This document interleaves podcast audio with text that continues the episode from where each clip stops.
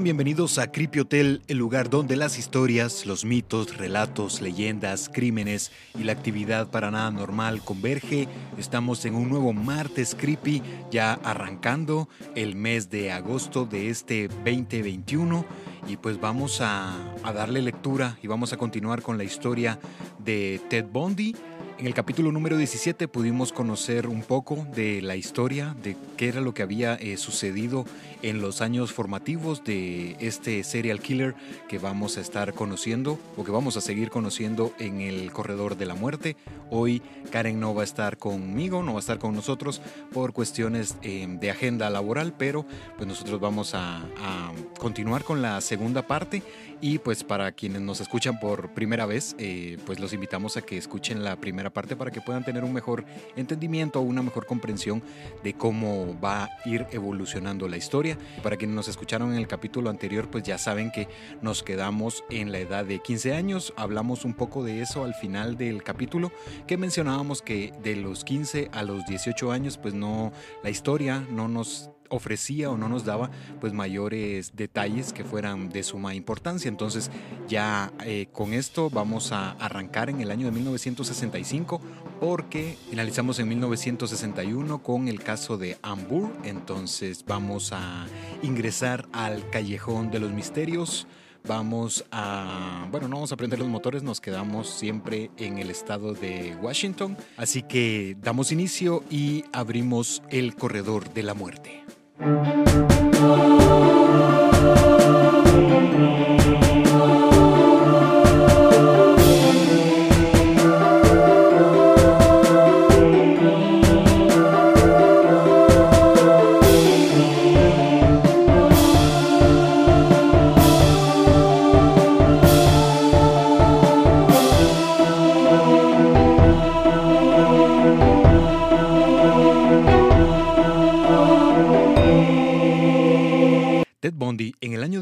1965 estaba por culminar la educación preparatoria y pese a su mediano promedio, que este era de calificaciones B, por medio de Tío Jack pudo aplicar para una beca estudiantil en la Universidad Puget Sound, porque pues recordemos que Ted Bundy había estado eh, estudiando o había pertenecido a esta casa estudiantil, la Woodrow Wilson. Entonces, pues ya había eh, salido que si bien las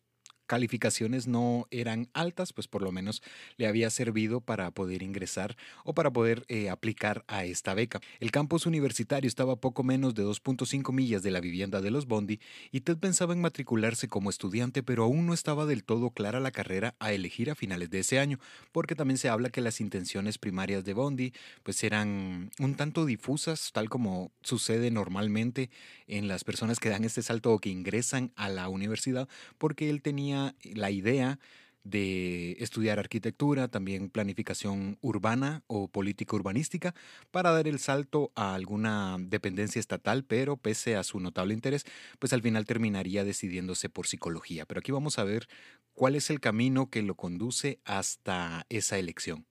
La aceptación en la universidad había llenado a Ted de aires de cambio. Contaba con la seguridad que era una nueva etapa, pero se sentía extraño y vulnerable. Como sucede en muchos casos, las vidas de los estudiantes y amigos más íntimos toman rumbos distintos. Ya se había separado de Storwick y de Dodge, que eran estos dos amigos como los amigos más cercanos que, que él había creado en sus años formativos y aparte parecía que Ted había descubierto que al mostrar la personalidad que llevaba años creando, que era este perfil amable, educado y de alguna manera refinado, era del todo aceptado por la sociedad. Empleaba la mayor parte de su tiempo como autodidacta y al mismo tiempo, a pesar de su edad, que para ese entonces tenía 19 años, todavía no descubría al 100% cuál era el secreto de las relaciones interpersonales, siendo radical en la decisión de no formar parte activa de ninguna fraternidad porque ya eh, había ingresado y había empezado el ciclo escolar en esta universidad porque se ausentaba de los llamados reclutamientos referidos organizados por las fraternidades Sigma Alpha Epsilon y Beta Theta Pi. Estas son las dos eh, fraternidades que forman parte de UPS, porque también se tiene que existen estos reglamentos que no se puede tener contacto con los estudiantes de primer ingreso hasta las primeras semanas de marzo, que es cuando se hacen estos reclutamientos referidos para para ver cuál o quiénes son los que van a formar parte o quiénes se apuntan como aspirantes para poder ingresar tanto a Sigma Alpha Epsilon y a Beta Theta Pi. Estas son las palabras de Ted en torno a esto. Mi vida social era un gran cero. Pasé mucho tiempo conmigo mismo. Fue un año solitario para mí y fue peor porque no tenía a mis viejos amigos del vecindario cerca. El fantasma de Goodrow deambulaba ahora en Puget Sound. Parecía que nadie le prestaba o demostraba interés genuino en un Bondi que se limitaba a responder al momento en que era abordado y continuaba con el terrible impedimento para conectar con chicos de su edad. Intentaba responder con certeza en las clases levantando la mano con tal de brindar una contestación elocuente, lo que como sucedió en la Junior High, también en la high school o en la preparatoria, en vez de beneficiarlo, pues repercutiría en sus intentos de sobresalir del resto. Y esto lo hablamos con Karen en el capítulo anterior, que generalmente las personas, o al menos en ese tiempo, ¿no? Las personas que tienden a tener un, buen promedio de calificaciones o que tienden a saber un poco más, pues son denominados o tildados de forma peyorativa como un sábelo todo. Bondi recorría el camino de su casa a la universidad todos los días en su bicicleta y cuando el tiempo lo permitía solía escaparse a dar grandes paseos en los sectores boscosos del lugar. Horas y horas pasaba Ted al interior de los bosques y en algunas ocasiones era acompañado por Richard, a quien había tomado prácticamente bajo su tutela, y Ted continuaba pensando que Johnny no era una buena figura masculina y pues en su mente opinaba que él podría ser el guía de su hermano, que para 1966 tenía ya cinco años. Y por esto tanto Eleanor como Johnny intentaban convencer a Ted de desarrollar la SUS en la universidad y que tratase de tener una vida social más activa. Lo instaban a abandonar la casa y su habitación, además que solían bromear que se hiciese de alguna novia o que tuviese las experiencias propias de los años que conectan a la adolescencia con la adultez, pero Bondi se mostraba con ese temor de no saber cómo en sí se podía iniciar una conversación o cómo era que se debían establecer las conexiones eh, sociales. Lo que los padres de Bondi ignoraban era que los múltiples escenarios que saltaban a la vista en el campus universitario intimidaban al punto de nerviosismo a Ted. En un sector observaba a los miembros de alguna fraternidad haciendo escándalo, en otro a grupos de estudiantes socializando, descansando, estudiando u organizando alguna fiesta. Por esto, Ted se sentía seguro solamente en dos ambientes, el aula de clases y la sala de conferencias, imaginándose en este último en medio de un gran discurso o de un mitin político, siendo candidato potencial a algún cargo público. Ted quería poder, pero no sabía cómo conseguirlo, todavía no tenía claras las ideas de cuál era el camino a seguir para poder dar este salto o para poder materializar o hacerse de esto que él soñaba o que tenía en la mente, esta necesidad de poder.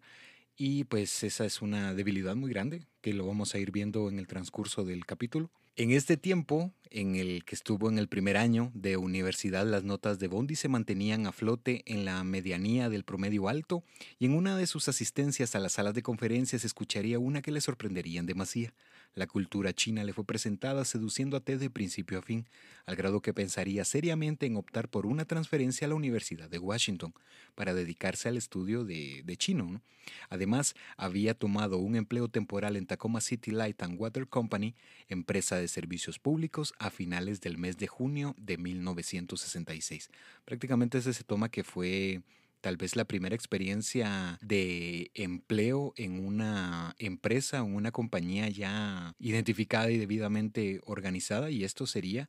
a mediados de 1966. Aparte, una de las primeras adquisiciones fue un vehículo, uno que le dotase de seguridad y le permitiese recorrer mayores distancias que su bicicleta. Ted tenía un gusto muy marcado por los carros Volkswagen, por esto buscó uno que se adaptase a su presupuesto, comprando un oscuro Volkswagen Beetle modelo 58 por un monto de 400 dólares. Esta sería la primera adquisición en lo que refiere a un vehículo ya específico, porque también había tenido acceso a otros automóviles, pero pues este sí había sido adquirido por cuenta propia.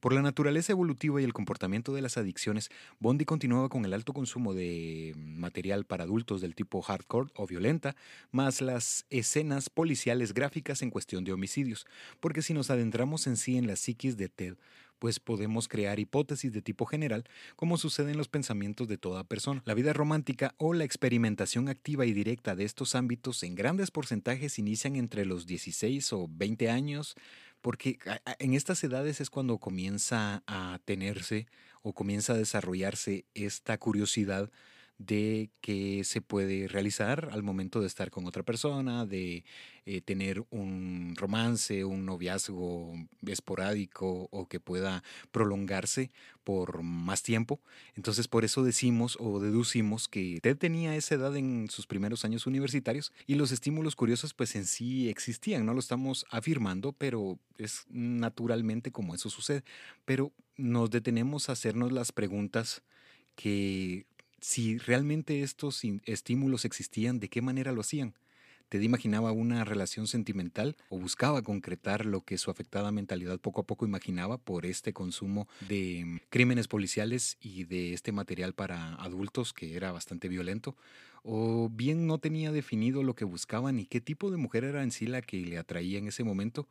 Y realmente por qué la entidad parecía haber sido dominada o había desaparecido, porque en este tiempo pues no se menciona que este, esta necesidad o este impulso asesino que tenía Bondi pues estuviera muy marcado en ese tiempo. Entonces son pequeños huecos que aparecen en la historia que sí llaman un poco la, la atención de cómo era que se fueron manejando. En el capítulo anterior mencionamos las víctimas de conexión deductiva y aquí vamos a hablar de las víctimas especulativas y por qué le dimos este término lo habíamos mencionado que lo habíamos dividido en tres, las víctimas de conexión deductiva, las víctimas especulativas y las víctimas sobre prueba, porque es una forma quizá más sencilla de poder organizar las historias y las víctimas que se conectan con Ted Bundy.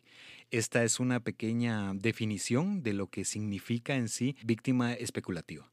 Se denomina víctima especulativa a toda víctima de un hecho o crimen que a través del estudio, la especulación y su posterior divulgación se establece una conexión superficial tanto con la víctima como con el historial de los actos de un sujeto específico, ofreciendo detalles alusivos y diversas similitudes ambiguas que no permiten desarrollar una resolución objetiva y por tanto definitiva. Esa es la definición y aquí vamos a ver el ejemplo y por qué lo colocamos de esta manera. Las primeras dos víctimas especulativas en la historia relacionada con Ted Bundy son Lisa Wick y Lonnie Trumbull, que a poco menos de 60 millas de distancia de Tacoma, donde vivía Bondi, en Queen Anne Hill, en la ciudad de Seattle, siempre en el estado de Washington, estas dos mujeres pues vivían en un edificio de apartamentos ubicado en la 2415 octava avenida de Queen Anne Hill. Ambas mujeres pues serían violentadas en las primeras horas del 23 de junio de 1966. Wicked Trumbull laboraban como azafatas de vuelos cortos para United Airlines en cercanías del aeropuerto internacional SeaTac, o es esta pues amalgama de los nombres Seattle-Tacoma, y aparte compartían un apartamento o compartían la vivienda con la también asistente de vuelo Joyce Bow, quien ingresaría a la vivienda hablando de Joyce alrededor de las 9.30 de la mañana, siempre del el 23 de junio de 1966, encontrando una escena extraña. La puerta de la entrada estaba entreabierta, había o existía silencio total y algunas cosas dentro del inmueble estaban fuera de sitio. La mujer ingresó poco a poco al lugar, hallando primero a Lisa sobre su cama sangrando y con evidentes golpes en la cabeza quien tras los intentos de respuesta por parte de Bow reaccionaría levemente y poco a poco iría recobrando el conocimiento. Al intentarlo con Trumbull, no hallaría la misma respuesta y por esto Joyce comenzó a gritar en busca de ayuda, tratando que los vecinos o que las personas que estaban en cercanías de, esta, de este apartamento pues pudieran auxiliarlas o pudieran brindarle ayuda, exclamando que habían sido asesinadas sus amigas. Estaba bastante preocupada y aparte la escena, imagino que era muy fuerte porque se ingresa y se encuentra a estas dos mujeres que habían sido violentadas mientras dormían. Ambas mujeres procedentes de Portland fueron conducidas de emergencia al hospital del condado de Harborview en estado delicado y la policía comenzaría con las investigaciones y la reconstrucción de los hechos. Lonnie Trumbull era declarada o sería declarada muerta tras su ingreso al nosocomio y presentaba fuertes impactos en la cabeza con un objeto contundente, por lo que Lisa fue trasladada al quirófano de forma inmediata para una cirugía de emergencia y pues aquí es donde se comienzan a, a tener estas hipótesis porque el atacante había ingresado entre las 0 horas y las 3 de la madrugada atacando a las mujeres mientras dormían. Había una evidencia de peso porque se contaba con varias huellas dactilares y una muestra total de la palma de la mano del atacante. Sin embargo, la escena había sido comprometida tras el ingreso de los medios de comunicación, de algunos periodistas que se habían dado cita al lugar y el mal manejo de la misma. Pero una de las mayores características era que no habían sido ultrajadas sexualmente. Esto era lo que más saltaba a la vista porque aquí se cambia el enfoque que muchos de los crímenes son impulsados o que terminan o que forman parte del proceder del atacante, pero este no, no poseía eso, no, no tenía el, el ultraje o se hallaba ausente. Existían testigos que aseguraban haber visto cómo un vehículo abandonaba la escena de forma estrepitosa, pero por desgracia no pudieron dar características específicas de qué tipo de vehículo era el que, el que se trataba, pero lo curioso era que había huido como si escapase de una escena de crimen. En los registros telefónicos del apartamento tanto de Wick como de Trumbull y también de Bow, existían tres llamadas puntuales, una a las 10 de la noche del 22 de junio de 1966 realizada por Terry Allman, pareja sentimental de Trumbull, y alguacil del condado de King. Este era el trabajo o la labor que tenía o que poseía Terry Allman. Otra, la segunda llamada, fue a las 11.45 de ese mismo día por uno de los trabajadores de la aerolínea, al igual que la que sucedió a las 5.45 de la mañana siguiente. La primera fue respondida, la segunda igual fue atendida, pero la tercera ya no. Entonces esto ubica que ambas mujeres pues todavía estaban despiertas o que estaban no habían sido atacadas. La primera fue a las 10 de la noche y la segunda a las 11.45, entonces por eso es que se estipula que el ataque pudo haber sido o pudo haber ocurrido entre las 12 de la noche y las 3 o 3.30 de la madrugada. El objeto con el que fueron atacadas se encontró en lo que pudo haber sido el camino de escape del atacante. Un trozo de madera con sangre seca había sido arrojado en un terreno baldío al costado del edificio y comenzaban a barajar distintos sospechosos, pero la policía esperaba en sí que Wick se recuperase exitosamente para tener una idea más clara de lo sucedido o para poder saber o conocer algunos detalles en caso ella hubiese estado realmente consciente o, o por lo menos semiconsciente de que era lo que había pasado. Al paso de las semanas, a mediados del mes de julio de 1966, Lisa estaba ya recuperada o en mejores condiciones, al menos para atender a los, oficiales o a los investigadores para brindar sus declaraciones.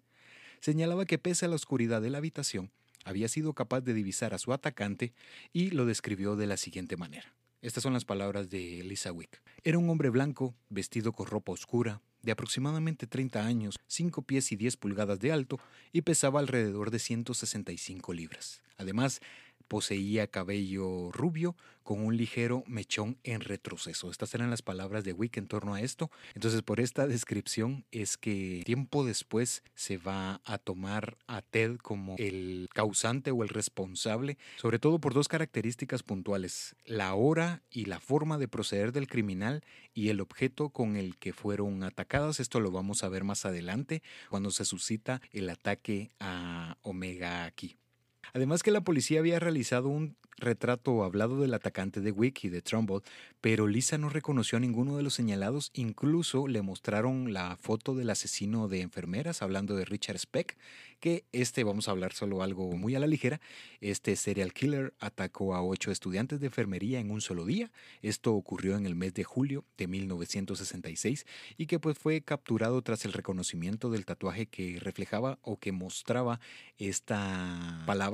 nacido para desatar el infierno, y pues había sido dadas estas características de una novena víctima que se había escondido para poder sobrevivir. Entonces aquí vamos a ir conociendo por qué realmente en estos años se necesitaba una solución pronta y efectiva. Vamos a ver aquí mismo en el, en el capítulo a Estano y existen otros asesinos seriales que estaban dispersos prácticamente en toda la nación estadounidense. Entonces por eso necesitaban un mensaje y necesitaban darle solución a este problema que poco a poco comenzaba a multiplicarse. Una de las teorías más fuertes de la policía giraba en torno al ayudante de una tienda de comestibles, quien había estado en contacto con las mujeres la tarde del día del ataque, y quien tenía motivos para atacar de la forma en la que lo realizó el agresor, porque se presume o se había tenido con, estas declaraciones que había intentado salir con Lonnie, este sospechoso, siendo rechazado por la chica, dado que la naturaleza del acto, y por eso mencionábamos que era muy importante o que saltaba a la vista la no agresión sexual porque se cambia el enfoque y esto comienza a postularse como un crimen de índole emocional y no sexual. Entonces, pues aquí se va teniendo esto. Existen más nombres en relación a este caso que por cuestión de tiempo no podemos darle luz a estos detalles, pero si ustedes quieren profundizar un poco más en esto, pues pueden colocar Lisa Wick y Lonnie Trumbull Ted Bundy. Ahí les van a aparecer pues bastante información en relación a esto y por si quieren saber quiénes eran los, los nombres y las personas o los personajes que tenían un perfil que se acercaba más a esta situación. Además, el qué es lo que hacía a Bondi que se mantuviese como alto sospechoso. Y hablando un poco de esto ya para cerrar el caso, pues el desarrollo en el procedimiento del atacante hizo que Bondi, 11 años más tarde del crimen en Queen Anne Hill, fuese vinculado y postulado como el posible responsable que si bien el retrato del sujeto no encajaba en sí en la apariencia de Ted, existen varios factores que llegan a vincularlo y a desvincularlo del hecho. Aquí le vamos a dar lectura eh, rápidamente. Uno de los aspectos que podría desvincular a Bondi del hecho es la distancia entre la vivienda de Ted, hablando de la vivienda de los Bondi, y el apartamento que compartían Wick y Trumbull, que se habla o se había hecho la medición de aproximadamente 40 millas. Y esto lo, lo, colocamos de esta manera porque los asesinos seriales, al menos por lo general, cometen su primer crimen en un ambiente en el que se sienten seguros y pues topográficamente Queen and Hill no era un sitio en el que Ted se sintiese cómodo del todo, ya que no existen registros fehacientes que lo ubiquen en el lugar, ni previa ni constantemente, solamente los acercamientos o estos viajes a la Universidad de Washington en el papeleo previo a su transferencia y también vamos a conocer a continuación porque también se le sitúa en este sitio y eso ha hecho que pueda hacer que, se confunda un poco las, las fechas. De ser cierta la autoría de Ted en el caso de Hamburg, en voz de los vecinos de la familia señalaban a un individuo merodeando en un lapso no menor a los ocho días previos y que en las pesquisas y en las declaraciones de la policía del condado de King, hablando de este caso Wick de Trumbull, hablaban de sujetos no identificados y algunos recurrentes y otros no recurrentes en cercanías del edificio sin ser debidamente visualizados, porque puede ser que no actuaban de una manera em, sospechosa o que llamasen en sí la, la, atención y aparte que no tenían horarios en sí definidos. ¿no? Aparte que los crímenes posteriores de Bondi se realizarían metódicamente siguiendo punto a punto patrones definidos, lo que lo convierte en sí, como iniciamos el capítulo 17, en un asesino serial organizado. Y pues los inicios pueden ser sin un orden establecido, pero por el desarrollo situacional del hecho, realmente no encaja en los inicios al menos lógicos de TED. Esto pues puede desligarlo, pero también, como ya hemos mencionado, hay eh, también datos que lo ligan y que lo acercan a ser realmente el responsable de esto. La llegada de Ted a Seattle sería en otoño, hablando más o menos o, entre estos meses de septiembre a diciembre de 1966, y a Queen and Hill se daría 18 meses más tarde, laborando en una tienda de la cadena Safeway Store a pocas calles del edificio, aunque algunos añaden o aclaran que trabajaría en la tienda en la que el supuesto individuo había intentado salir con Trumbull, y esto en sí no es algo inequívoco, pero el empleo sería por poco tiempo ya que sucedería en su estadía o su transición a su ingreso a la Universidad de Washington. Por eso habíamos dicho que puede ser que en estas fechas es que puede llegar a, confundirse un poco realmente en qué momento fue que Bondi llegó a esta cadena que estaba a pocas calles del edificio. Si bien el crimen posee similitudes específicas y puntuales con los hechos futuros, es prácticamente difícil señalar o asegurar, asegurar que en efecto Ted lo hizo, ya que el crimen inicial en comparación con los realizados con experiencia previa no hubiese arrojado el no ultraje porque Bondi solía abusar de sus víctimas en el 95% de los casos. El otro 5% no era en sí que no haya querido realizarlo, sino que era porque era interrumpido o tenía que huir rápido o tenía que abandonar la escena de forma estrepitosa ya vamos concluyendo, ¿no? Pero las mujeres estaban dentro del rango de edad de las futuras víctimas de Bondi, hablando de 20 años, y una hipótesis que podría vincular a Ted sería la exposición en UPS con mujeres de su edad, por lo que pudo haber estado buscando víctimas similares sin haberse dado cuenta o sin habérselo propuesto, dando un salto de casi 12 años entre la víctima de conexión deductiva Amber y las de forma especulativa Trumbull Wick. Y pues tras la postulación del caso, fueron comparadas las huellas dactilares recogidas en la escena, las que no empataban con las de Bondi, aunque esto pues se relaciona más con una deficiente ejecución en la recolección de evidencias que las había convertido de presenciales a circunstanciales. Ya por último, Lisa Wick, pues si bien no lo aseguraba a ciencia cierta, por lo menos tenía esa sospecha, porque a pesar que nunca lo aseguró en sí públicamente que Bondi había sido su atacante, al conocer la historia de El extraño alado de Anne Rule, este es un libro bastante, quizá de los más famosos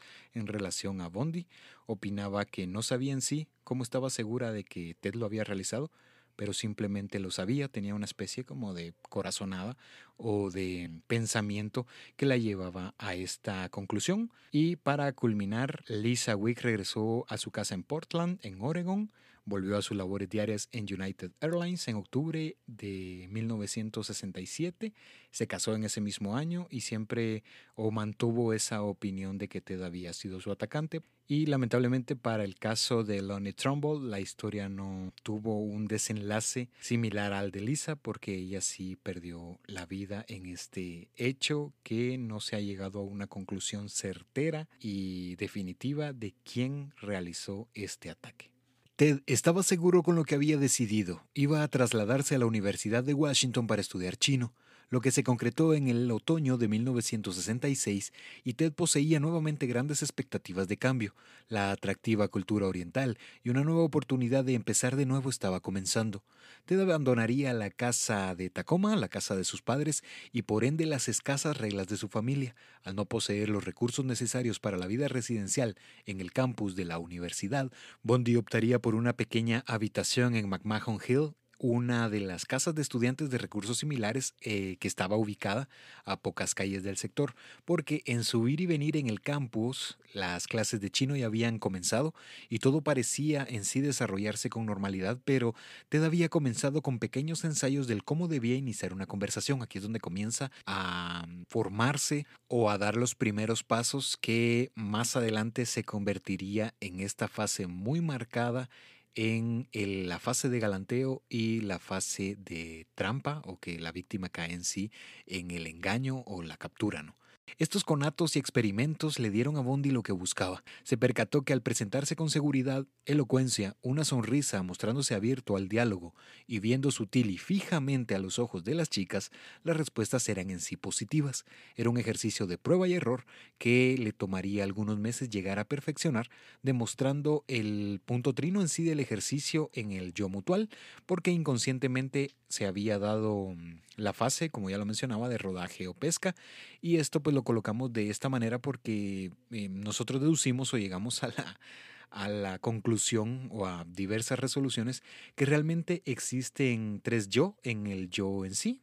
el yo que conozco, el yo que permito conocer y el yo idealizado. Estos tres están muy marcados en la historia de Ted Bundy porque impulsado por el yo que conozco o el yo que en sí él conocía, se presentaba como el que permitía conocer, este que había formado y que había ido perfeccionando en este ir y venir en el campus y en estos conatos o en estos experimentos que se realizaban cuando se acercaba a una chica y esto con tal de materializar al yo idealizado. Mencionábamos la búsqueda de poder o, o esa intención que tenía Bondi de alcanzar, porque cuando no ocurre su descubrimiento le denominamos el yo asumible, que es el yo que asumo conocer, el yo que desconozco y el yo idealizado. Esto tiene sentido en unos minutos. En estos intentos, Ted conocería a una joven quien es descrita por el criminal como una mujer refinada, atractiva, de buena familia, procedente de Burlingame del condado de San Mateo, California. Una mujer con presencia y con un yo idealizado definido punto por punto porque ella tenía muy claro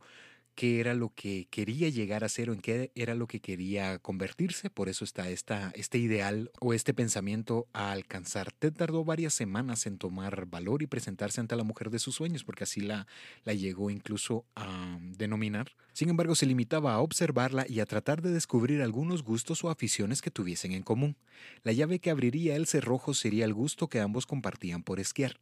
Tras descubrir esto o tras percatarse de esto, Ted se presentó ante una mujer que ha tenido distintos nombres a lo largo de la historia, como Marjorie Russell, Stephanie Brooks y Diane Marjorie Edwards. Este último es el que se tiene como el nombre real, los otros serán para mantener el anonimato de esta pues, mujer que tendría mucha incidencia en la mentalidad que en sí ya venía bastante perturbada de este criminal. Diane sintió atracción por Bondi desde el primer contacto. Ted había practicado un poco antes de pensar o de internarse en el yo mutual con la chica, hablando de que ya estaban en este ejercicio interpersonal, que Edwards era una estudiante del tercer año de psicología quien aceptaría salir con Bondi. Ted se veía realizado y quizá pensaba que había materializado por fin a su yo idealizado, mientras en contraparte, Diane comenzaba a descubrir día a día un Ted muy distinto y diferente al que se había presentado. Por eso habíamos mencionado esto del yo que conozco y el yo que permito conocer. Bondi había creado este personaje y se lo había puesto delante a esta mujer, pero esto realmente sí se puede llegar a concretar la parte difícil es mantenerlo por mucho tiempo y sobre todo cuando comienzan a tener más tiempo juntos o comienzan a pasar eh, distintas experiencias y estas son las palabras de Bondi en torno a esto. La relación que tuve con Diane tuvo un impacto duradero en mí. Ella es una hermosa niña, hermosamente vestida, muy afable, buen auto, excelentes padres, así que para una novia por primera vez, ya sabes, no fue tan malo. En el capítulo anterior habíamos mencionado que se tenía la historia o los registros que postulaban a una novia que había tenido Bondi entre el lapso de 14 a 15 años, pero habíamos dicho que no era en sí del todo comprobable, sobre todo por la falta de evidencias ante esta postura o ante esta declaración. Ted cambiaría de carrera ingresando a la Facultad de Psicología en la Universidad de Washington. Los lazos se entrelazaban más y más y Ted presentaba a Edwards como un trofeo o una pieza que enorgullece a su coleccionista. Esto lo colocamos entre comillas. Así lo pensaría Terry y Warren hablando de estos dos amigos, a quienes les fue presentada tal como a su familia en Tacoma. Bondi llevó a, Edwards a la casa o a la vivienda de Eleanor y de Johnny, y la pareja salía hablando de Ted y de Diane a dar grandes paseos en el vehículo de la chica y pocas veces lo hacían en el Volkswagen de Ted. Besos, caricias y encuentros físicos no sexuales. Algo extraño, pero Ted no buscaba eso en su pareja sentimental, quizá la ausencia de contacto físico, hablando sexogenitalmente, era derivado de la necesidad afectiva de Bondi, quien buscaba no estropear lo que vivía con Diane, elevando lo que vivía a un estado de relación apolínea. Y pues aquí tratamos de darle esta idea por este principio nietzscheano que define lo apolíneo con aquello que representa la belleza, la pureza y la perfección. Y hablando también un poco de este mismo pensamiento, lo dionisíaco representa el desenfreno, el deseo y el descontrol. Por eso no buscaba que la relación diese ese salto a convertirse en algo más íntimo o algo más físico. Bondi solía resaltar hasta el cansancio la belleza de Edwards y repetía lo feliz que era al tenerla en su vida. Fantaseaba en voz alta la vida que tenía en su mente y era demasiado invasivo en cuestión del contacto cercano. Buscaba abrazos y caricias constantes, además solía asustar a Dayan para luego salir a su paso o saltar en la escena para comenzar con los acechos ya descritos anteriormente, más besos, abrazos y más adulación. En ocasiones otros chicos solían molestar a la novia de Ted, quien intentaba razonar con ellos o simplemente se limitaba a tratar de ignorarlos, no buscaba un, encuentro físico o irse a los golpes con estos chicos que molestaban a Diane, pero era algo que lo hacía cambiar de expresión pasando de pasivo a agresivo, pero un, un tipo agresivo implosivo porque eh, trataba la manera de controlarse y quizás sin percatarse había desarrollado Bondi un severo apego afectivo y estaba inmerso en ello sin darse cuenta o sin saberlo en sí. Con el paso de los meses, Diane comenzaría a solicitar a Ted que cambiase de actitud y se enfocase más en su carrera y su futuro. Llegarían a ser múltiples las ocasiones en las que le era solicitado un cambio real. Aparte, algo que parecía no gustarle del todo a Edwards era el poco carácter de Bondi, porque la mayoría de discusiones culminaban con súplicas por parte de Ted, pidiendo disculpas y perdones así él no fuese el culpable, porque pues Ted hacía todo con tal de mantener a Diane a su lado. Sin embargo, los cambios reales que pedía su novia, quedaban solamente en simples intentos o en simples conatos que no llegaban a, concretarse o que no alcanzaban buen puerto. Sin contar con la falta de masculinidad de Bondi, esto en base a las palabras de Edward, ante o medido con el estereotipo de hombre de finales de los años 60, no sé, tal vez este tipo eh, un poco más varonil, un poco más musculoso, ese era el estereotipo que se manejaba en esos tiempos. Incluso hablando un poco del el apego afectivo, la respuesta positiva a las emociones es uno de los peores condicionamientos a seres con carencia afectiva o con fuertes traumas psicológicos, porque cuando los estímulos cesan o escasean, generan en los condicionados, hablando en este caso de Bondi, diversas alteraciones que suelen ser mayores a las iniciales, creando una dependencia y necesidad no en sí del condicionante, sino del condicionamiento. Bondi no era, no tenía esa necesidad de Dayan, sino que era de todo lo que percibía y de todos los estímulos que había llegado a encontrar, porque eh, si sustituimos a Dayan y colocamos a otra mujer, como va a suceder más adelante, que si bien no llega a, a crearse estos lazos tan fuertes y esta dependencia en sí, en la mentalidad de este criminal, pues sí se da este caso que existe esa dependencia, no al condicionante, sino del condicionamiento en sí. En voz de muchos especialistas y expertos de la historia de Ted Bundy, uno de los primeros errores significativos en lo que hizo a Ted un serial killer fue la decisión de demostrar a Dayan que realmente quería alcanzar el éxito,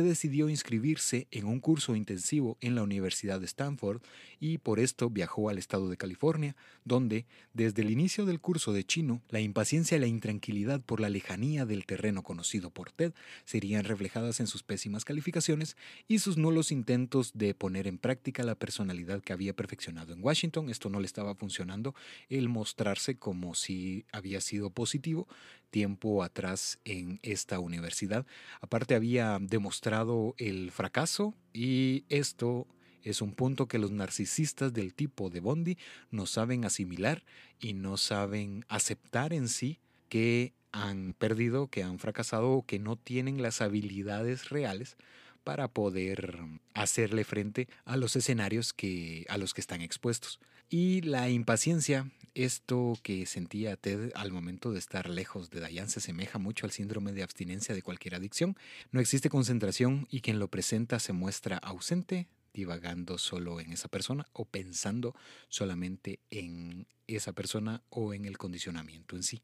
A mediados de 1967, Dayan tenía argumentos de peso para tomar una decisión. Había descubierto aspectos extraños y negativos en Bondi, quien parecía no reaccionar ni dar la talla o encajar en lo que buscaba Edwards. Por esto, Dayan terminaría su relación de poco más de año y medio con Bondi, señalando que no podía permitir la atrasase en su camino y que de aparecer el hombre indicado seguiría con su ideal.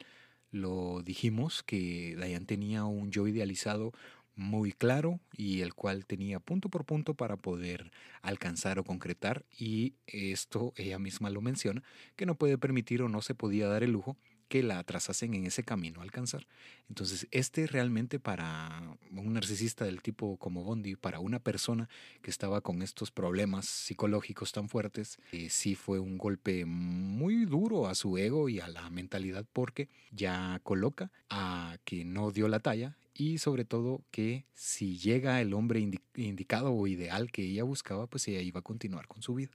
Naturalmente Ted estaba devastado por el rompimiento, cerró y olvidó por completo sus clases de chino y buscó ingresar a otra facultad. La arquitectura había coqueteado con Ted, al igual que la política urbanística, había cambiado sus horarios y rutina y se aproximaba de vez en vez para ver o saber qué era lo que Dayan hacía sin que éste fuese visto, solía esconderse en árboles o no sé, en escenario que le permitiese tener este acceso visual a las actividades de Diane sin que fuese visto y además las visitas a la casa luego de la ruptura habían ido acompañadas por intentos de consuelo por parte de Eleanor, intento de consejos de Johnny y sus hermanos solían ver o se limitaban solamente a observar a un Ted inmerso en sí mismo, con poca paciencia y bastante depresivo. Todo esto resultado del apego efectivo severo. Y pues el resto de 1967 fue complejo para un Bondi que hacía lo que estuviese a su alcance con tal de no cruzar su camino con su expareja. Esta era la decisión que había tomado.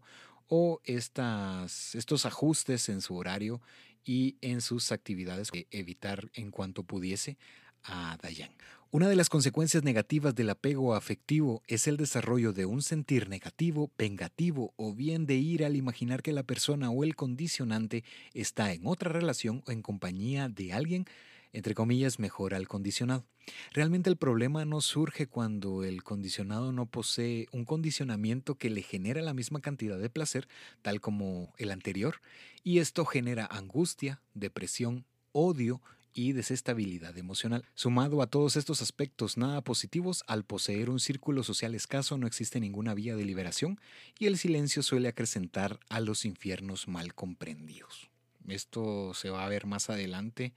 en cómo Ted iba a plasmar o iba a liberarse de todas estas cargas negativas, porque tampoco en la secundaria buscó esta ayuda de algún consejero profesional o incluso de alguna persona profesional que se dedique a estos campos o a estos ámbitos de la salud mental.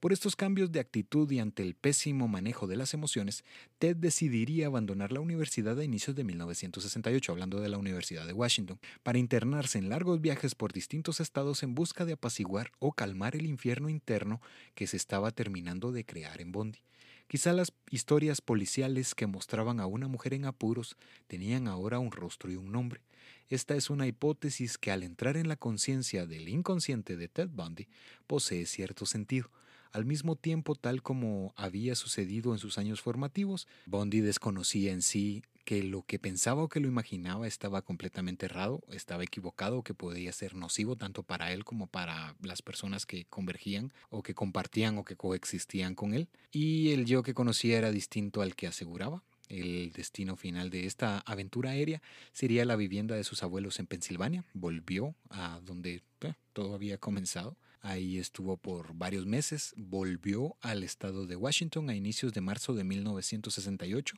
y si bien no decidió ingresar nuevamente a la universidad, pues sí optó por permanecer cerca del campus laborando en Safeway Store en Queen Anne Hill a poco menos de cuatro kilómetros de distancia de la universidad, alternando estos trabajos esporádicos en uno de los eh, que también laboraba en algunos hoteles del sector. Recordemos lo que habíamos dicho al casi que o prácticamente al inicio del capítulo, que se tenía este tiempo en el que no estaba realmente claro o específico cuándo era que Bondi había llegado a laborar a esta tienda en Queen Anne Hill, pero se toma que ocurrió en este lapso y por eso es que se ha llegado a confundir un poco cómo es que, se da o cómo se coloca presencialmente a Bondi cerca de los crímenes de Wiki Trumbull. En ese lapso comenzaría una vida de pequeños robos, embriaguez esporádica y hurtos de la clase que un ladrón sin experiencia como Ted realizaría. Bondi realmente no buscaba recompensas del tipo monetarias, solamente gustaba de la adrenalina que le inyectaba el escabuirse a oscuras en algunas tiendas de ropa, de electrodomésticos y algunas tiendas domésticas. A pesar de su mala ejecución, jamás fue atrapado por esto, y este también es un serio problema porque acrecentó su seguridad al desplazarse por las noches. Sumado a su acercamiento a ventanas de casas para espiar u observar a las mujeres mientras se cambiaba de vestimenta o se alistaba estaban para una ducha. Esta actividad, este boyerismo similar al de sus años de adolescencia, contaban con una diferencia que también en, la descripción del mismo criminal, pues aseguraba que solía masturbarse en la evolución del acto porque pues cuando lo realizaba como adolescente en sí no, no se tenía esto claro que llegaba al, al, punto de autoestimularse, pero ya por la edad que poseía y por eh, haber estado expuesto a estas sensaciones, pues él llegaba a realizar esto. Y la nueva condicionante de Bondi había cambiado, pues eran por las distintas sensaciones que experimentaba en sus robos. Además, en tanto más hurtos y expediciones nocturnas sucedían, desarrollaba más seguridad en que no sería atrapado. Esto en la mentalidad del criminal crea confianza excesiva, lo que sienta las bases del comportamiento y la ejecución, sea desde un robo menor como era lo que realizaba, alguna prenda, hasta un homicidio o asesinatos múltiples. Además que comenzaban a crearse los lazos entre este nuevo condicionante y el autocondicionamiento de Ted Bundy, más si se realizaba de forma rutinaria, en casas específicas, hablando de este boyerismo, quizá con mujeres parecidas a Dayan, le hacían percatarse en sí de sus horarios y de cuáles eran eh, las actividades que, solía desarrollar. Entonces poco a poco comenzaban a crearse o armarse punto por punto lo que Ted iba a materializar o a convertir tiempo después. No existía ningún rumbo a la vista para Ted, pero llegaría hasta él una noticia a forma de ofrecimiento que dibujó una sonrisa en el rostro ansioso de poder de Bondi.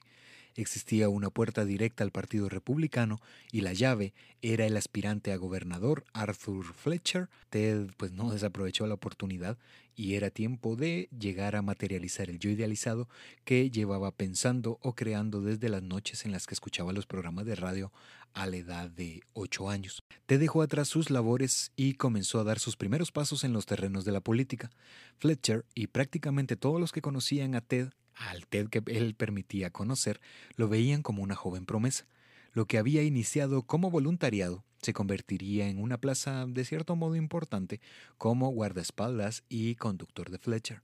Bondi observaba y estudiaba a detalle el desempeño de cada uno de los políticos, los que suelen presentarse como hombres exitosos, estilizados y refinados. Ted ponía en práctica estas habilidades y en casi todos los casos las respuestas eran en sí predecibles porque quizá él sabía que si decía esto era la respuesta que iba a obtener. Entonces poco a poco terminaba de pulir esta personalidad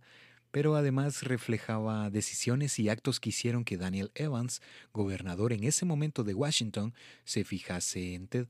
Bondi era descrito como un hombre un tanto serio, de cierto modo extraño, pero encantador, refinado, elegante y con una actitud de triunfo, que llegó a abrirse la puerta que conectaba a Nelson Rockefeller, gobernador de Nueva York y aspirante a la presidencia de Estados Unidos. Estamos hablando de 1968. Ted se convirtió en pieza de cierto modo importante, al grado de practicar activamente en la Convención Nacional Republicana, realizada o celebrada ese mismo año como delegado de Rockefeller. La contienda era reñida y debían ver y desarrollar buenas estrategias en contra de sus oponentes. Por esto, Ted se infiltraría en distintos eventos políticos, usando disfraces, cambiando apariencia o su apariencia, con tal de buscar la información necesaria para mostrar que era de vital ayuda, y en estos cambios irreconocibles Ted aprendería a perfeccionar esto, y esto tomaría especial relevancia años más tarde porque podemos ver o podemos observar en estas fotografías que se realizaron en los distintos tiempos en los que Bondi apareció en, como noticia pública, que pareciese que fuese una persona eh, no del todo distinta, pero sí puede llegar a, confundirse con, con, alguien más tal como, como iba a suceder. Incluso esto lo iba a estar realizando años más tarde, en 1972, pero ya vamos a llegar a ese punto. Por estar en proceso de campaña, los recursos existían sin límites. Sin embargo, pese a lo hecho tanto por Fletcher como por sus asesores de campaña, las elecciones celebradas a finales de 1968 reflejaron la segunda posición en la contienda para vicegobernador ocupada por Arthur, él quedó en segunda posición, y la positiva en la reelección de Evans y la también caída de Nelson Rockefeller ante Richard Nixon, porque Nixon quedó como presidente electo en esos comicios electorales. Luego de esto, los recursos se cortaron de tajo considerablemente y Ted debió recurrir nuevamente a un empleo que no tomaba con mucho entusiasmo, pero le servía o le serviría para seguir hurtando prendas costosas para vestir y perder total temor a iniciar una conversación con extraños, aprovechando su posición como asesor de ventas en una tienda ubicada en Seattle. Aún no tenía decidido qué hacer con su educación y no pretendía volver a la universidad en tanto Diane siguiese ahí, llegando a la conclusión que viajaría nuevamente a Filadelfia y probaría suerte en la Universidad de Temple a inicios de 1969. En este tiempo, ante el papeleo de ingreso a la universidad surge la tercera y última de las versiones del descubrimiento de su procedencia. Bondi, ya en Roxborough, Filadelfia, visitaría la unidad de registros en busca de su acta de nacimiento, observando la realidad de su procedencia. De ser cierta alguna de las versiones anteriores, Ted reviviría el traumatismo constante que desde temprana edad llevaba en silencio, el ser como varios de sus más allegados lo nombraban, un bastardo. Esto terminaría de desequilibrar la mentalidad enferma de Bondi, porque de ser cierta o de ser esta la versión real, el final o el resultado se magnifica, ya que desde meses atrás venía con estos problemas eh, mentales o con estos problemas psicológicos o con estos traumas que se estaban generando por la ruptura con Dayan, que había creado un presente de razón bastante afectado, y con este descubrimiento la rabia de Bondi explotaría eh, totalmente esto es lo que, lo que se maneja, estas son las tres versiones que, que existen y aquí volvemos a leer el expediente y esta es una víctima deductiva. El paso de los meses evidenciaba ausencias notables en la Universidad de Temple y las calificaciones sin mayores sorpresas en las clases de Bondi. Ted frecuentaba negocios destinados a la compra y venta de material para adultos, a los que Bondi solía denominar tiendas de carne donde se detenía en la sección de sodomía, hardcore y roles de control, algo que le hacía segregar altos niveles de dopamina, que esta es la sustancia que, se genera o que se segrega ante el placer. Ante la falta de dichos negocios solía ir y venir grandes distancias en busca de hallar este material, porque pues para ese tiempo no se tenía que las tiendas estuviesen una tras de otra en alguna calle, sino que estaban ubicadas en, en sectores bastante alejados. Ted había dejado su castidad atrás, pero su imaginación en base a su experimentación le daba mayor placer que un contacto real. Lo mencionamos en el capítulo anterior que íbamos a hablar de, la, de estos inicios de la sexualidad de Bondi a grandes rasgos, porque se tiene que en este proceso o en este tiempo en el que él estuvo bastante activo en las campañas políticas, es que él había perdido en sí la castidad o la virginidad con una mujer que nunca lo, lo planeó, sino que solamente se dio el, la situación o se dio el hecho de que esto pasó. No existen eh,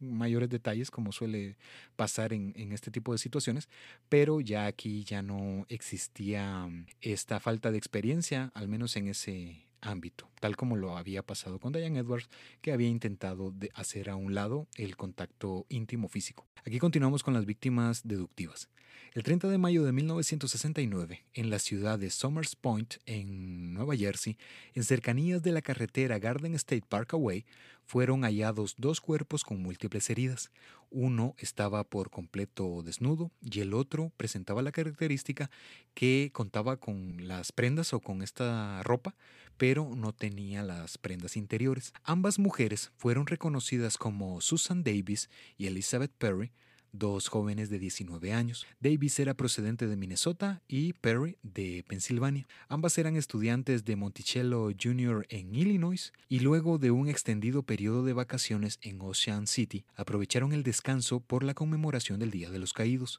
Ambas se dirigían al encuentro con los familiares de Susan, pero en el trayecto serían abordadas por un desconocido que pondría final a sus vidas. El día de Davis y Perry había iniciado desde tempranas horas, hablando de las 4.30 de la madrugada, y se conducían en la Parkway en su Chevrolet azul convertible modelo 66, pero decidieron detenerse solamente unos minutos para tomar el desayuno en Somers Point Dinner. Tanto Susan como Elizabeth habían pasado varias horas días atrás tomando el sol en la playa en la costa de Jersey, así se le conoce a este lugar, lugar altamente frecuentado y donde podían ser observadas por cualquier persona. Ted, de 22 años, no sabía ciencia cierta que estaba inmerso en la fase de pesca, ya que, en voz del mismo criminal, en medio de sus viajes a estas tiendas de carne o a estas tiendas en las que vendían el material para adultos, se detenía a observar a las mujeres, imaginando que realizaba lo que había visto eh, tiempo atrás en el material que consumía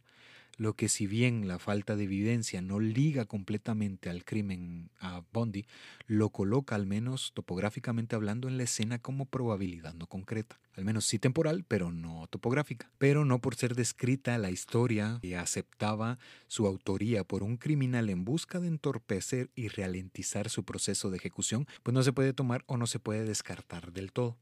De ser cierta la versión inferida por Ted en 1986, como suele ocurrir en los asesinos en serie, el primer crimen se da de forma repentina, sin planearlo puntualmente e intentando seguir uno a uno los pasos que ha imaginado, adaptándose al ritmo evolutivo del hecho, porque en ocasiones no le permite seguir metódicamente punto por punto lo que tiene en la mente y por esto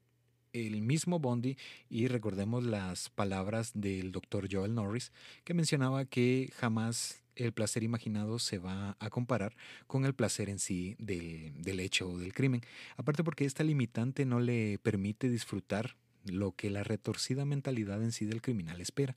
Por esto, ante las sensaciones desconocidas del condicionante y la poca experiencia del autocondicionado, no alcanza la máxima cognitiva, como ya lo mencionábamos, lo que le hará que lo intente nuevamente, almacenando toda la información desde cómo dar el primer paso hasta cómo huir o deshacerse de evidencias que podrían incriminarlo porque este punto sí llegó a, desenredarlo o a comprenderlo de mejor manera Bondi, porque tenía una forma muy particular o muy peculiar de deshacerse de algunas evidencias que podrían llegar a ligarlo a algún crimen, como al mismo tiempo, tras su intento frustrado, tras un, un error, hace que la S o el asesino serial planee de mejor manera su estrategia,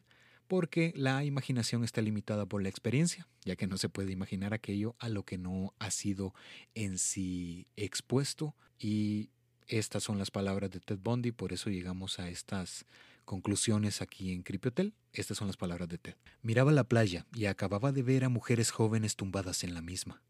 Ya sabes, es como una especie de visión abrumadora. Evidentemente se encontró dando vueltas por ese lugar durante un par de días, y finalmente sin realmente planear nada, recogió a un par de chicas jóvenes y terminó con la primera vez que lo hizo. Entonces, cuando se fue a la costa, no fue solo una escapada, fue más como un escape. Si pudimos eh, darnos cuenta en esta lectura, Bondi está hablando en tercera persona, porque llegaba, o al menos esto le, le, funcionó de alguna manera a los entrevistadores, el poder hacer hablar a este criminal ya en el corredor de la muerte, que comenzaba a dar algunos detalles de los crímenes empleando o dándole vida a la supuesta entidad, y por eso también se comenzaba a reflejar el trastorno disociativo, pero puede ser que, que también era a punto de desligarse en sí de sus responsabilidades y crear a un nuevo personaje para decir yo no lo pude controlar, fue la entidad la que lo realizó. No sé, viendo con la evolución del,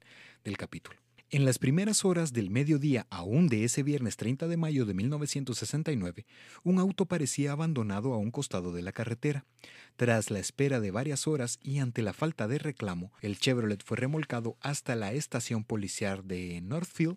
Lo que los oficiales en sí desconocían era que a escasos metros se hallaban sin vida los tripulantes del vehículo, hablando de las mujeres que habían sido reportadas como desaparecidas el 31 de mayo. Las intensas búsquedas y la alarma en más de 10 estados culminaría el 2 de julio de 1969 y los cuerpos fueron encontrados debajo de un espeso manto de hojas secas dentro de una zona boscosa de Egg Harbor, a pocos metros de Garden State, con evidentes señales de violencia. Se tenía esto que las chicas estaban viajando para poder asistir a la graduación de uno de los familiares de Davis,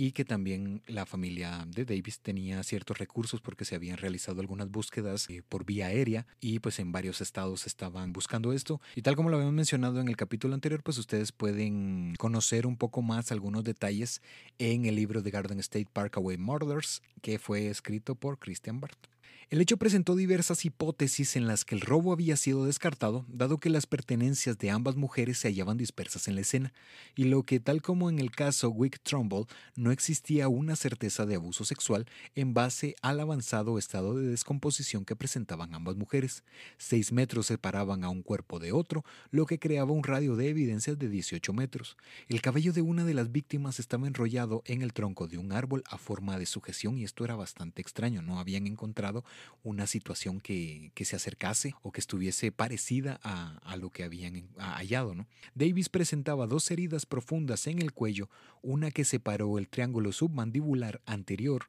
muscular y carotidio, lo que rasgó la laringe, una cortada bastante profunda, más cuatro puñaladas en la zona izquierda del abdomen, lo que pudo perforar órganos importantes como el estómago, el vaso e intestinos, debido a la ubicación de las heridas, porque esto se dio en el hipocondrio y flanco izquierdo y parte del epigastrio y mesogastrio, esta parte superior del abdomen. Sin embargo, según el cuerpo forense, la que terminó con la vida de Susan Davis fue la que poseía en la zona del músculo esternocleidomastoideo que es la parte posterior del cuello, y por su parte Perry mostraba una herida profunda en el pulmón derecho, tres en el abdomen, sin especificar en sí la ubicación, al igual que la última que también había sucedido en el cuello. En once ocasiones el atacante había utilizado el arma que por el diámetro y la profundidad mostraba que se trataba de un cuchillo pequeño, una navaja o una hoja metálica afilada de pequeña dimensión. Y este tipo de descripciones la vamos a ver en unos casos que ocurrieron en Whitechapel. Eso va a ser más adelante. Por la forma de algunas heridas, al recrear la posición tanto de la víctima como del victimario, se teorizaba que el ataque pudo haber iniciado en el interior del vehículo. lo que en voz de algunos testigos señalaban haber divisado a las jóvenes abandonar Somers Point Dinner y a pocos metros detenerse para permitir que un hombre cercano a los 20 años, delgado, con un suéter color amarillo y con el cabello castaño abordase el auto, ya que pues en esos años o en ese tiempo era bastante popular el autostop. Esta teoría era respaldada por el contenido estomacal de Davis y de Perry, que reflejaba que el proceso de segregación del ácido clorhídrico se había detenido, lo que reflejaba en sí o lo que mostraba que la muerte había ocurrido entre las 6.30 y las 7.30 horas de la mañana del 30 de mayo de 1969. Y esto pues colocaba que el ataque en sí o que habían perdido la vida una hora después de haber ingerido los alimentos. Y este ataque que se da al interior de, del vehículo pues es un tanto curioso porque los asesinos en serie con experiencia, tal como lo realizaría Ted cinco años después, estamos en 1969 y los crímenes comienzan o inician en sí en cadena en 1974, tienden a prolongar el mayor tiempo posible la escena desde el sufrimiento hasta el control o el rol de poder, porque Bondi le quitaría la vida a Denise Naslund frente a los ojos de Janice Ott en 1974, ambas víctimas del lago Sammamish, y pues este caso hablando de Davis y de Perry, el ataque fue pronto y directo, por lo que la forma de operar o el desarrollo del atacante no estaba en sí en ese momento definido, o a menos que fuese un atacante o un criminal desorganizado, aunque el también asesino Gerald Stano contemporáneo de Bondi y quien ayudaría a la captura de Stano, compartirían años posteriormente en el corredor de la muerte, afirmando cada uno ser el responsable del crimen, pero tanto Ted como Stano fallaron al brindar detalles importantes al momento de recrear los crímenes, o sea, cada uno aseguraba o señalaba que, que sí, que él había sido responsable del ataque. En esta cercanía o en esta o cuando compartían tanto Bondi como Stano, cada uno conocía la forma o el proceder del el otro criminal, entonces por eso daban algunos detalles alusivos que no llegaban a ser del todo bien detallados y sobre todo que fuesen inequívocos. El hecho tuvo distintos sospechosos y múltiples investigaciones, pero ninguna daba los resultados esperados. El crimen sería medianamente archivado hasta la confesión de Bondi en relación al caso. Sin embargo, varios especialistas estaban seguros de su autoría, pero en entrevistas posteriores, Bondi cambiaría su versión, señalando lo siguiente. Estas son las palabras de Ted en torno a esto. Bien, estaba merodeando por el centro de esta pequeña comunidad turística y vi a una mujer joven caminando. En realidad no maté a nadie esa vez, pero realmente por primera vez me acerqué a una víctima. Le hablé, traté de secuestrarla y ella escapó. Pero ese fue el primero, el tipo de pasos del que simplemente, del que nunca podría regresar. En Ocean City me di cuenta de lo inepto que era, y eso me hizo más cauteloso, por lo que no volví a hacerlo durante mucho tiempo. Esto pues ya lo habíamos dicho, ya lo habíamos mencionado, que brinda suficiente información para realizarlo o para planearlo de mejor forma. Y aquí vamos a conocer, tal como lo que realizamos con Wikitrumble, algunos datos que pueden eh, relacionar a TED y algunos que lo pueden en sí desligar, aunque esta es una eh, víctima o son víctimas de conexión deductiva. La mentalidad de Ted, tanto en su conexión con Burr y con Wick Trumbull, era distinta en cada presente racional, porque tenía este, 14 años, había estado expuesto a distintas experiencias. Cuando llega con Wick tiene 19 y en este caso tenía 22 años. En los tres casos existen indicios de la forma de operar de Ted que habla de violencia, trampas y poca evidencia incriminatoria. Bondi no empleaba armas para aniquilar a sus víctimas, eran estrangulados en la mayoría de ocasiones, aunque ante el desmembramiento de sus crímenes posteriores señala la posesión de dichas herramientas, pero no las empleaba previo al acto o en medio de esto, sino que era en la mayoría de los casos post-mortem, tal como lo haría en las víctimas del lago Sammamish y algunos otros restos óseos que serían encontrados en Seattle, eso lo vamos a ver más adelante.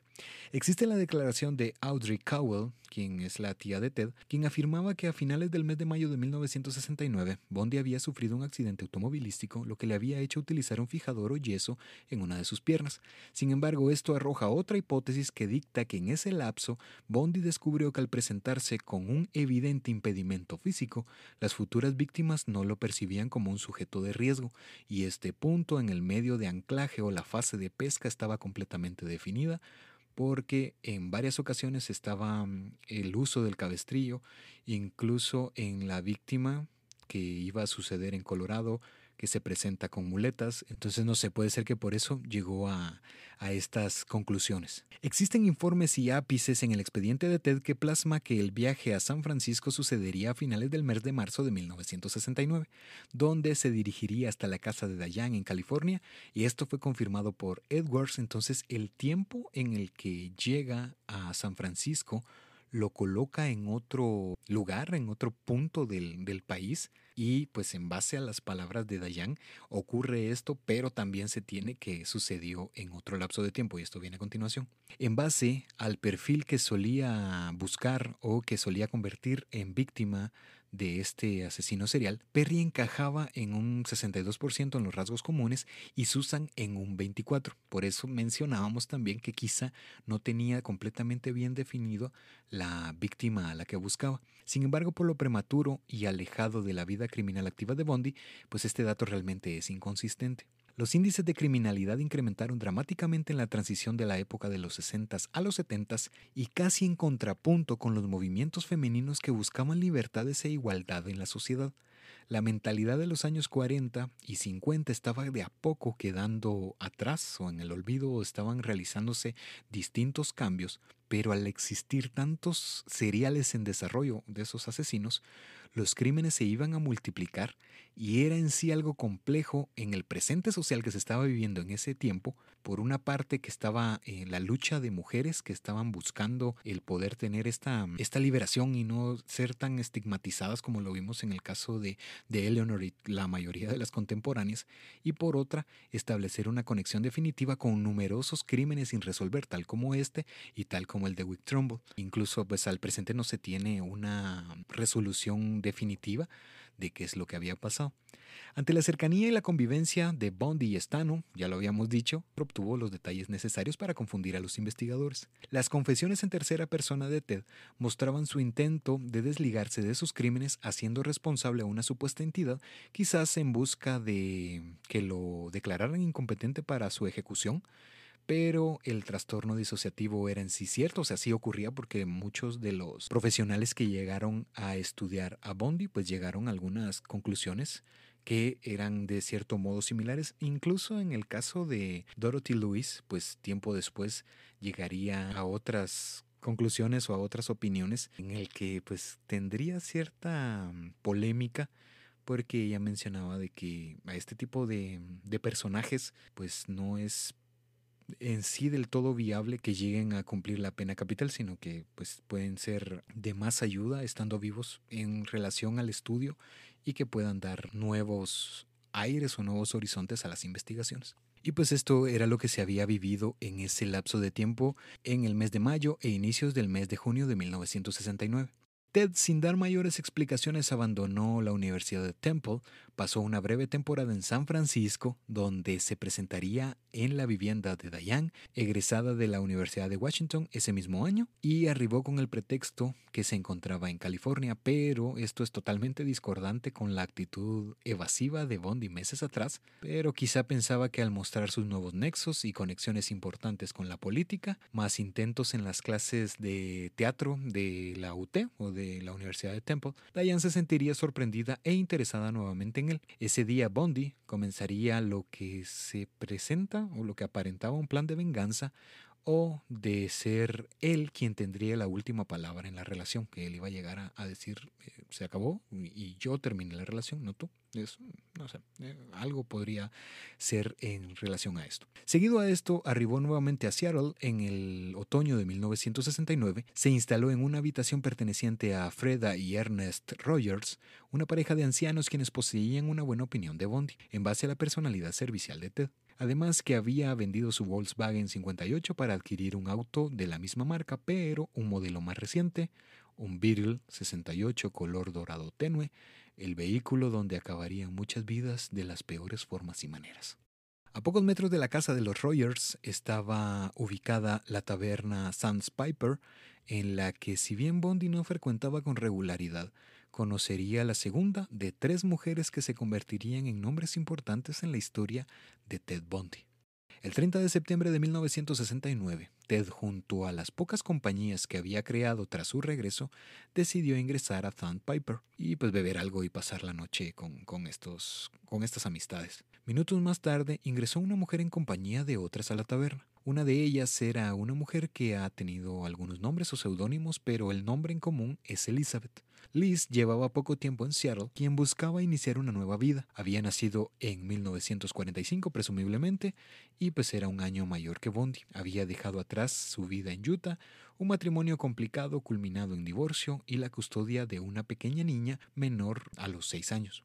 Lisa era una mujer que mostraba una timidez importante, un carácter pasivo, y sin que lo supiese o lo dijese, en su inconsciente ansiaba rehacer su vida. Parecía ser que la historia de Eleanor, ocurrida 18 años atrás, y la de Liz compartían a un escritor influenciado por otro, una madre soltera, quien había estado relacionada con un hombre inmaduro y problemático, lo que hizo que cambiase de ciudad en busca de empezar de nuevo. Pero esta vez el papel que en su momento perteneció a Johnny ahora recaería en Ted. Bondi observó a Liz y sin pensarlo demasiado se presentó, invitándola a la pista de baile. Liz con nerviosismo no supo en sí qué responder. Estaba sorprendida por el sujeto atractivo y con presencia que la había abordado. Pese a la negación en primera instancia, tras la insistencia de un Bondi y la también renuencia de Liz, ambos bajo los efectos del alcohol, lo que inició en la pista de baile culminaría en la cama de Elizabeth sin intimidad o encuentro sexual, solamente llegaron a descansar a la casa. Al interior de la vivienda de Liz ubicada en Capitol Hill, se comenzarían a crear los lazos amorosos entre Ted y Elizabeth. Parecía que Bondi había desarrollado otro yo que permitió conocer. Uno en la línea de la ley y el derecho, un escritor con influencia política y con una carrera prometedora. Por esto, Liz estaba impactada por el buen partido, entre comillas, potencial que había llegado a su vida. Pero como sucede en muchos casos, tal como con Dayan, poco a poco Liz fue descubriendo la verdad o la verdadera situación de Ted. Sin embargo, Liz no pondría atención en las debilidades de Bondi, sino que lo haría en sus fortalezas a desarrollar. Y por esto mismo, por el impulso de, de Liz, Bondi volvió a la universidad en el verano de 1970. Incluso se habla o se narra que ella llegó a apoyarlo eh, económicamente porque pues ella eh, también trabajaba en esta casa estudiantil, estaba trabajando como secretaria y meses más tarde comenzaría su labor, hablando de Bondi, en el departamento de Suicide Hotline Crisis Center o la línea del Centro de Crisis Suicidas. La relación con Liz era seria pero con horas hostiles, dado que Elizabeth solía hablar de una boda o de formalizar en sí la relación. El trato entre las parejas y sus familias era bueno, especial y puntualmente entre Bondi y la familia de Liz. Sin embargo, Ted daba explicaciones en las que resaltaba que era muy prematura una decisión de tal importancia, pero en el fondo era en sí que al estar casado con Liz, uno de sus mayores pasatiempos, el material para adultos, podría resultar amenazado porque no se iba a contar con la libertad de poder desplazarse de una tienda a otra y poder consumirlo de la manera que, lo realizaba, porque no se tiene claro el método o cómo era que, que llegaba, si lo compraba o lo alquilaba y se dirigía hasta su habitación y hacía diversas cosas con, con esto, no se sabe, pero puede ser de que ese sea uno de los puntos importantes, pero Ted sí trataba la manera de no, de no llegar a formalizar con Liz. En 1972 Ted culminó la licenciatura en psicología y parecía que los temas que trataban al interior de las clases le interesaban demasiado. Por esto llegó a decidirse por esta licenciatura porque pues ahí se tocan bastantes temas que puede ser que llegó a sentirse identificado con esto. Ese mismo año comenzó a laborar como asesor de campaña de gobernador de Daniel Evans y gracias a su exitosa carrera y tras haber participado en varias operaciones encubierto para el Partido Republicano, Bondi decidiría migrar hacia Utah con la intención de matricularse en la universidad para obtener el título de abogado en 1973. Y aquí estamos comenzando a enfilar a la historia tradicional de Ted Bondi. El último de los acercamientos con Diane Edwards sería en medio de un viaje por negocios a California, donde Diane encontraría a un Bondi distinto, pero más allá de estar con ambas mujeres en dos estados distintos, Ted y Diane llegaron incluso a hablar de matrimonio, pero la relación llegaría a su fin sin dar más detalles o explicaciones. Estaba con Liz en Washington y también estaba haciendo lo propio con Diane en California, pero no se sabe en sí cuál fue el motivo y en voz de los especialistas y del mismo Bondi señalaba que sin dar mayores explicaciones terminaría su relación con Edwards en vísperas del año nuevo de 1974 y parecía como si de venganza se hubiese tratado lo hecho por Ted, algo que ni Elizabeth ni Diane sabían a ciencia cierta tanto de una como de otra. Parece que en la historia de Ted Bundy existe un eslabón perdido y podría estar en ese lapso de tiempo. Esta es una hipótesis de Creepy Hotel. Eh, no queremos tener injerencia en eso, pero mientras realizábamos el guion nos dimos cuenta de, de, esto y de algunas otras situaciones que, pues, no sé, lo, lo vamos a decir acá. De igual forma vamos a continuar con la historia. Ted había mostrado demasiado empeño indirecto con tal de llegar a ser el hombre que Dayan esperaba que fuera. De otra forma no la hubiese buscado en dos ocasiones, una que mostraba una mejor etapa que la otra. Recordamos que en 1969 llegó este intento cuando llega a San Francisco y después cuando llega nuevamente a California, pero en una todavía estaba en proceso y en la otra realmente ya lo había concretado. Sin buscarlo, había iniciado una historia con Liz, una mujer que no solía criticarlo por sus defectos, porque incluso aceptaba que Ted era un cleptómano, porque llegó a, confesarle algunos hurtos y algunos robos, porque en ocasiones llegaba con, con diferentes electrodomésticos o con diferentes objetos que Liz sabía perfectamente que lo había robado, pero pues ella, no sé, tal vez por esta actitud timorata que poseía, pues realmente no lo encaraba de, la forma que, hubiese sido. Y pues por esto mismo Ted estaba completamente cómodo en esta situación. Lo único que, que lo llegaba a alterar un poco era que Liz quería constantemente el hecho de formalizar. Quizás sin saberlo, Ted veía a Eleanor en Liz y en la hija de Liz su historia. Por esto era tan metódico en cómo y en qué debían realizar, siendo el supuesto hombre que le hubiese gustado que su madre hallase, uno con recursos y con la educación y un futuro prometedor, apoyando a Liz en la formación de la pequeña, y en Liz el único problema, como ya lo decíamos, es la insistencia de compromiso. Los asesinos en serie se ven expuestos a situaciones que no saben manejar o entender cómo lo realizaría una persona con buena salud mental. Un motivo de peso sería, esta es nuestra hipótesis, nuestra teoría. Un motivo de peso sería ser expuesto como el narcisista y manipulador que era. Dayan quizá descubrió la relación con Liz, infiriendo palabras que quedaron netamente marcadas en la psiquis de Bondi, tal como pasó en 1967 que le había dicho de que pues, si, si llegaba a su vida un hombre distinto o el hombre con el que ella soñaba, pues ella iba a continuar con su vida. Términos que ante el conocimiento psicológico de Ted o de esta rama de la ciencia, porque ya había sido egresado con esta licenciatura, sabía en sí lo que significaba cada acción y reacción ajena, no propia, porque supongo que no sé, quizá nunca se tomó como objeto de estudio como realmente debería de, de ser, del estar eh, replanteándonos por qué creemos lo que creemos o por qué llegamos a las conclusiones que llegamos, qué entendemos por verdad, por amor, por todas estas cosas. Siempre se suelen realizar los semejantes pocas veces en la propia existencia y esto es totalmente aconsejable. Entonces, al ser descubierto como este narcisista manipulador, quizá Diane se enteró de, esta relación que tenía con Liz y culmina con, con, él y al no saber cómo liberar el estrés y la ira, enfocada en Liz como el motivo de su ruptura por los lazos que había creado y por la historia similar de Eleanor y Liz, y por la no concreción sexual con Diane, tomaría la decisión de liberar todas estas emociones y sensaciones negativas. Hablamos en la primera parte que existía un complejo edípico o un complejo de Edipo en contra de Eleanor. Estos sentimientos negativos en contra de Diane por el apego afectivo y por esta insistencia por parte de Liz. Y aquí vamos a terminar de explicar el por qué llegamos a, esta hipótesis. Repito, sin tratar o sin buscar tener o darle una respuesta a lo que en sí ha sucedido con Ted, pero pues por eso llegamos a esto.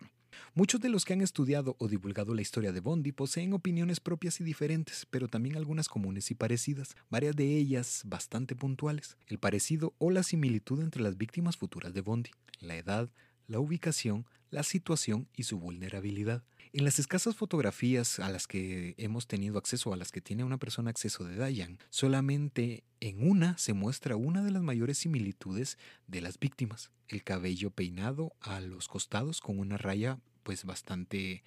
eh, marcada en medio del cabello o de la cabeza.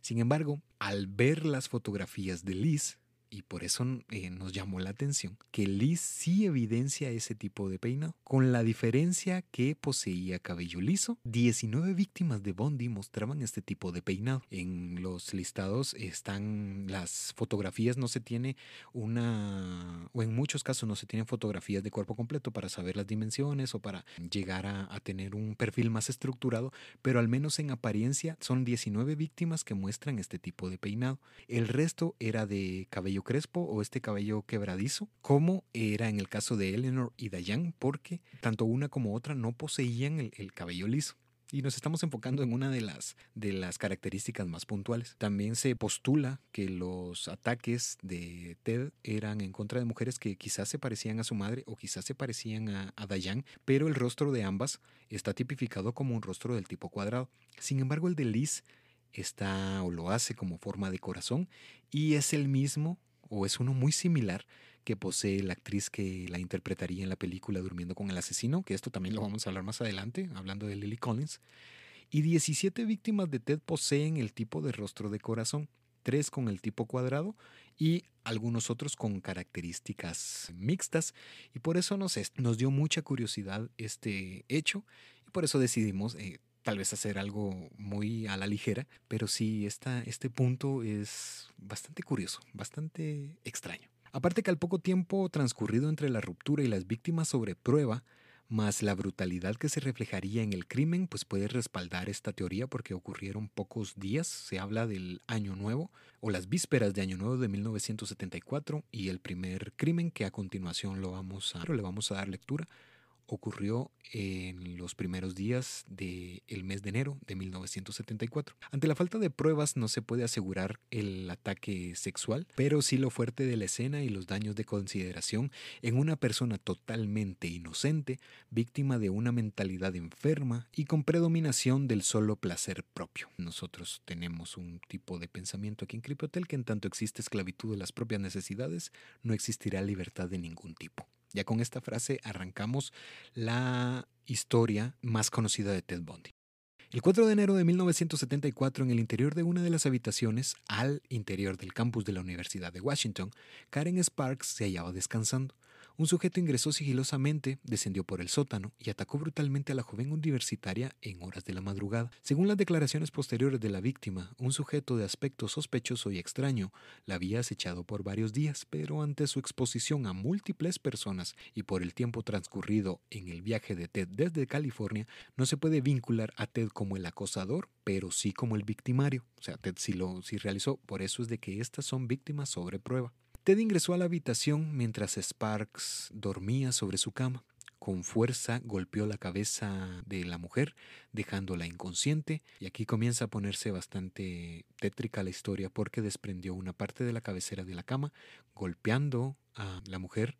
y violentándolo en la zona genital. Por eso también mencionábamos que algo muy similar ocurre en algunos crímenes en Whitechapel. Y no se sabe en sí el tiempo que Ted pasó en la escena, pero abandonaría la misma, asumiendo que la mujer había perdido la vida. Sparks no supo en sí lo que había sucedido hasta que abrió los ojos en el interior de una de las habitaciones del hospital al que había sido conducida. Quedó inconsciente y sangrando sobre la cama hasta las 7 de la noche de ese mismo día, pues la hallaron o la descubrieron en ese estado. Karen había llegado o había solicitado respuestas, en especial a, a, su padre, quien había asistido de emergencia. Le había preguntado qué era lo que, pues en sí lo que había pasado, pero pues el padre que estaba bastante confuso, ante todo por la, o sobre todo por la violencia de, del hecho, pues solamente trató de darle una respuesta alusiva o ligera que hacía referencia a que había sufrido un golpe en la cabeza. El padre había tratado la manera de mantenerse lo más optimista posible, pero con el tiempo fue que llegaron a descubrir la verdad.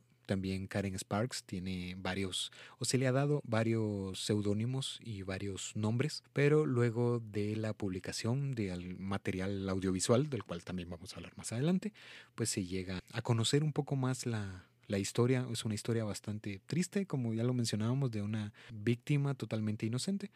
Y los golpes habían sido tales que dejarían secuelas en la vida de, Karen, la vejiga destrozada, la pérdida de audición de entre 50 y 60% de, de la misma, de visión del 40%, todo como este brutal ataque o que había sucedido, que se había centrado principalmente en el lado izquierdo de su cabeza, más daños cerebrales severos, los que con el largo paso de los años, pues poco a poco fue venciendo porque también llegó a presentar algunas crisis epilépticas, llegó a presentar retrasos en las habilidades o en las destrezas cognitivas, el poder formular palabras, el crimen fue muy fuerte, el ataque fue bastante complejo, entonces de esta manera llegamos al final de la parte número 2. Esta va a ser la primera de dos historias que ya se las mencioné en el mismo capítulo de cómo va a ir eh, dividida en tres partes. Gracias por escucharnos y pues la siguiente semana el capítulo número 19, la parte final de Ted Bundy, en donde vamos a conocer el último tramo de la vida de este criminal que sería ejecutado en la prisión de California. Vamos a ver o vamos a conocer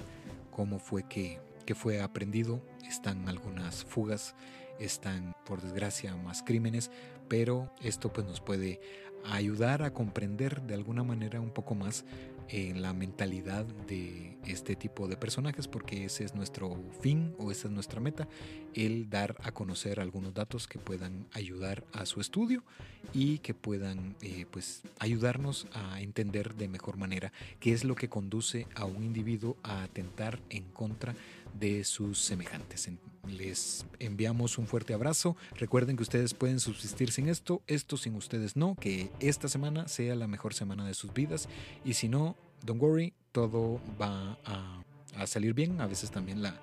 los tiempos malos enseñan, enseñan bastante. Les enviamos un fuerte abrazo y hasta la siguiente semana.